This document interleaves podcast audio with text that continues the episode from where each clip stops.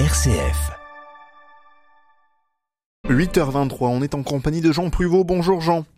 Bonjour Simon. Alors Jean, le mot que l'on va examiner ensemble ce matin, il est en lien avec ce que l'on a vécu hier et qu'on vivra dans les prochaines semaines.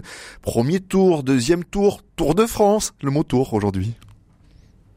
Eh bien oui, qui a plus d'un tour dans son sac, hein, et d'emblée un masculin, le tour, un féminin, la tour, euh, sans rapport semble-t-il entre les deux homonymes. Alors laissons de côté la haute construction issue du latin touris, qui a le sens d'une construction, d'abord sur roue pour faire le siège des cités, et on va s'intéresser en revanche au tour que l'on fait autour du quartier, et bien sûr au premier ou second tour d'une élection, puisque tel est bien le propos, et de fait ces deux sens sont issus du verbe tourner. D'où vient alors ce verbe? Du latin tornus, le tour du potier, qui en effet fait tourner la terre, sans jeu de mots, avant que la terre soit cuite, sans jeu de mots non plus. En définitive, tout ici indique une circularité, on tourne en rond, mais malheureusement, il n'y a que deux tours, ou heureusement, il n'y a que deux tours en termes d'élection, parce qu'on pourrait tourner longtemps. En effet, mais alors depuis quand, Jean, le mot tour a-t-il un sens électoral?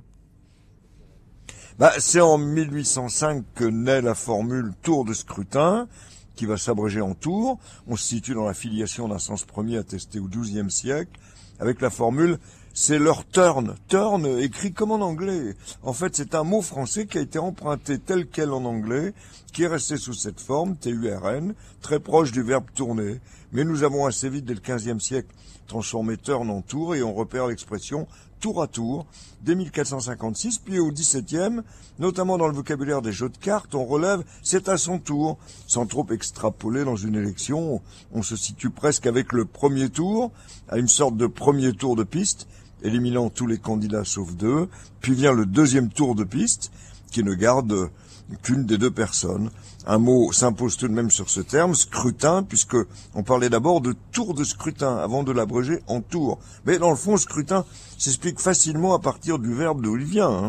je crois deviner, Jean, qu'il s'agit du verbe scruter, non?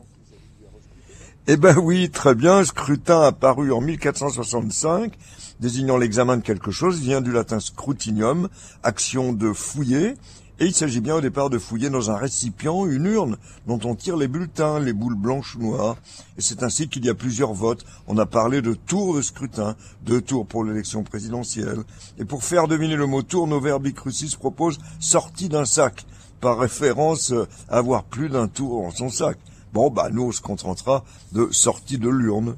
Merci beaucoup, Jean Privot, pour ce regard sur le mot tour. Effectivement, on va essayer d'éviter de tourner en rond. On tournera une page et on vous retrouvera demain à partir de 8h22. À demain, Jean.